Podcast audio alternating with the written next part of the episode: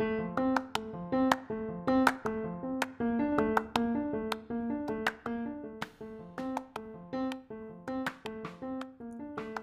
plate is your life. あなたの食事にはあなたの人生が反映している。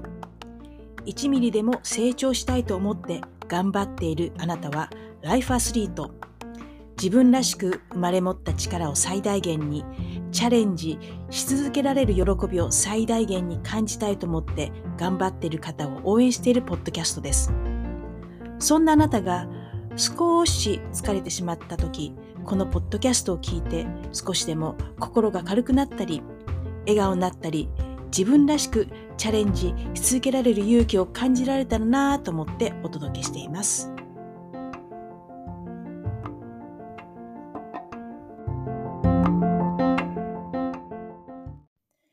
こんにちは。ホリスティックヘルスコーチのロッティです。いかがお過ごしでしょうか？今年の夏は本当に暑いですね、と毎年言っているような気がしますが、今年も本当に暑かったですね。やっと週末から涼しくなってきましたが、今年は暖冬だそうです。さて、オーガニックのお弁当を出している某会社様とのご縁があり、昨年から某大学附属の中高のお知らせ的なコラムを書かせていただいています。毎月のコラムです。何を書いたらよいのかなといろいろ考えて調べて書いています。本当に勉強になっています。この場を借りて感謝の気持ちをお伝えしたいなと思っています。本当にありがとうございます。過去にもレストランや生産者さんを取材して記事にするというお仕事をしていたんですけれども、コラムの記事をいただいて本当に感謝しています。ポッドキャストでお話しするのも楽しいんですけれども、記事を書くのも本当に楽しいです。ヘルスコーチの仕事って何？ってよく聞かれるんですけれども、まあ、人それぞれ活動内容が異なっているので説明が難しいんですよね。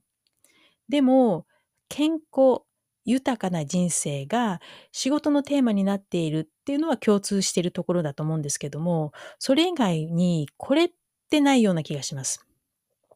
私の場合は、ヘルスコーチの資格を取ったばかりの時は、レストさんレストランや生産者さんを取材して記事にするという仕事をしていて、それからスーパーフードのワークショップをしたり、あとは TGF というゴルフ専門のジムの社内研修の講師をやったり、学生ゴルファー向けの、まあ、講演をしたり、あとはゴルフ関係のラジオに出たり、大観山にあるハレオというジムでスポーツ栄養の講座をやったり、瞑想を教えたり、あとはアスリートウェルネスなどの動画、動画講座を作って配信したり、最近ではアスリートを対象にプライベートコーチングをして、えー、したりしています。まあ年々バージョンアップしてきています。来年もさらにバージョンアップできたらなぁなんて思っています。とはいえ、あくまでも副業の範囲でやっているので、活動時間には制限あります。でもいろいろな人と出会ったり、いろいろなことを学んだり、本当に楽しく活動させていただいています。今日はどんなお話ししようかなって考えていたんですけれども、秋といえば、食欲の秋、収穫の秋、そして新米ですよね。そこでお米からに見る日本の食文化について皆さんと一緒に考えてきたらなぁなんて思っています。まずはじめに食文化とは何かなんですけれども、食にまつわる文化のことなんですね。でも、具体的に定義はって思ったことありますか？ちょっと調べてみました。そうしたら、文化庁3時間食文化担当という方が書かれた資料に、いくつかの有識者の方の定義が紹介されていたんですね。そして、この食文化担当の方は、結論としては、まあ、日本、この食文化について、えー、曖昧、曖昧極まりないというふうに書いてありました。そして共通理解として日本食の概念を構築することも必要だって書いてありました。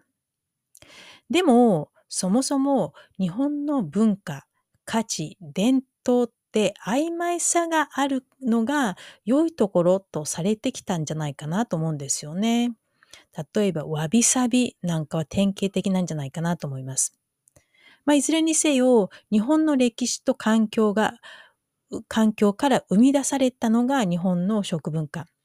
生産、食材、調理、思考、栄養、食事行動、食べる道具などそれぞれに反映されてますよね。例えば、日本料理の技術、目で食べさせると言われる盛り付け。あとは和食器の繊細な美しさ。失礼とおもてなしの心。旨味という味わい。手を加えない食材の味わいと、それを引き立てる熟成された発酵調味料。豊かな海と自然から生み出される独自の食材など。まあ、これには、これらには他の食文化とははっきりと一線を化した日本の食文化の領域があるんじゃないかなと思います。そう考えていくと本当に奥が深いですよね。最近、食の欧米化、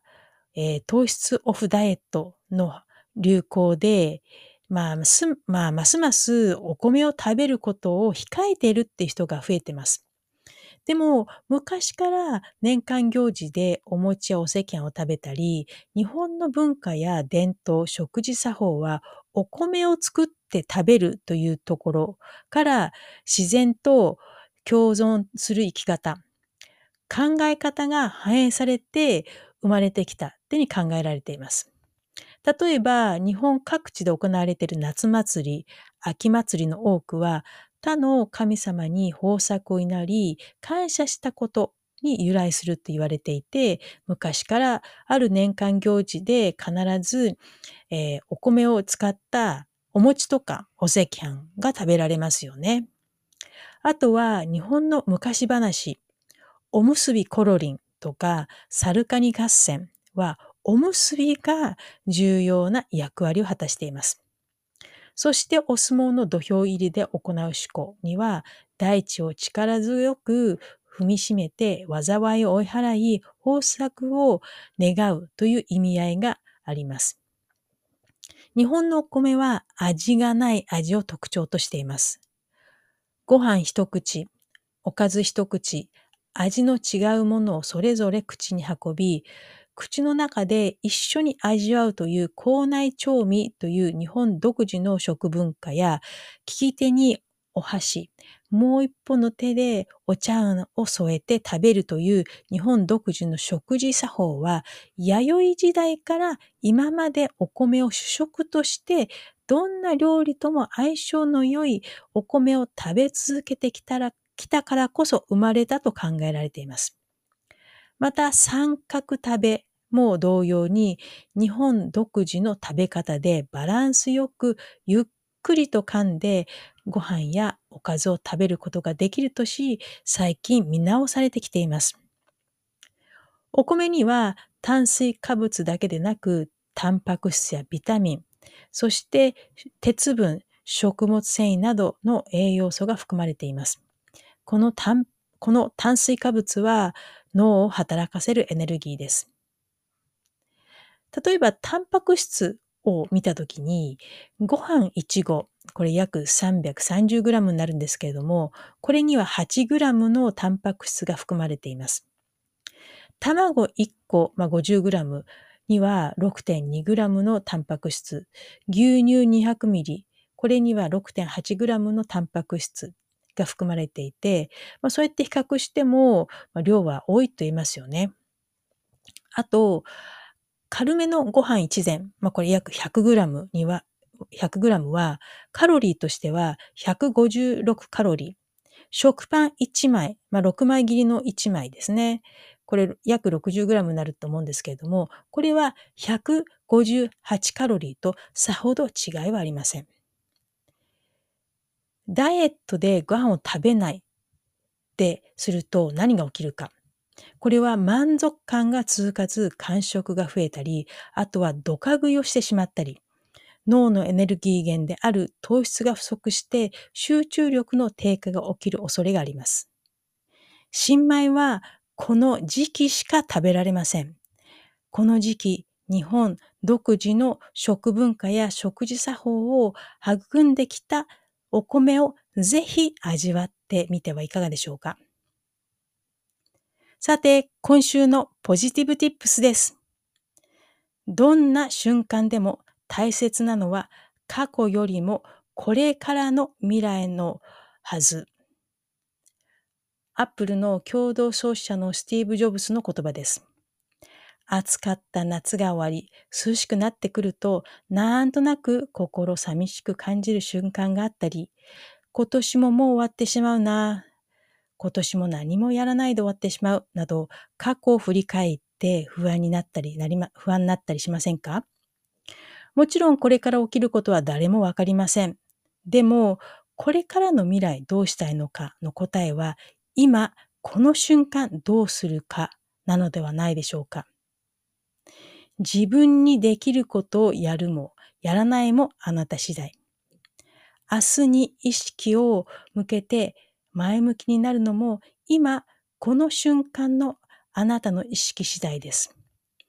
どのように今を大切に過ごすことができるのか少し意識してみるといろいろな気づきがあると思いますよ。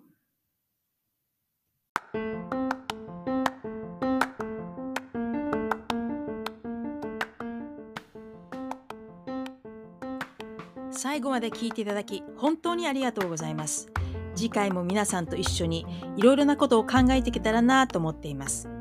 それではまたここでお会いしましょう。Don't forget smile!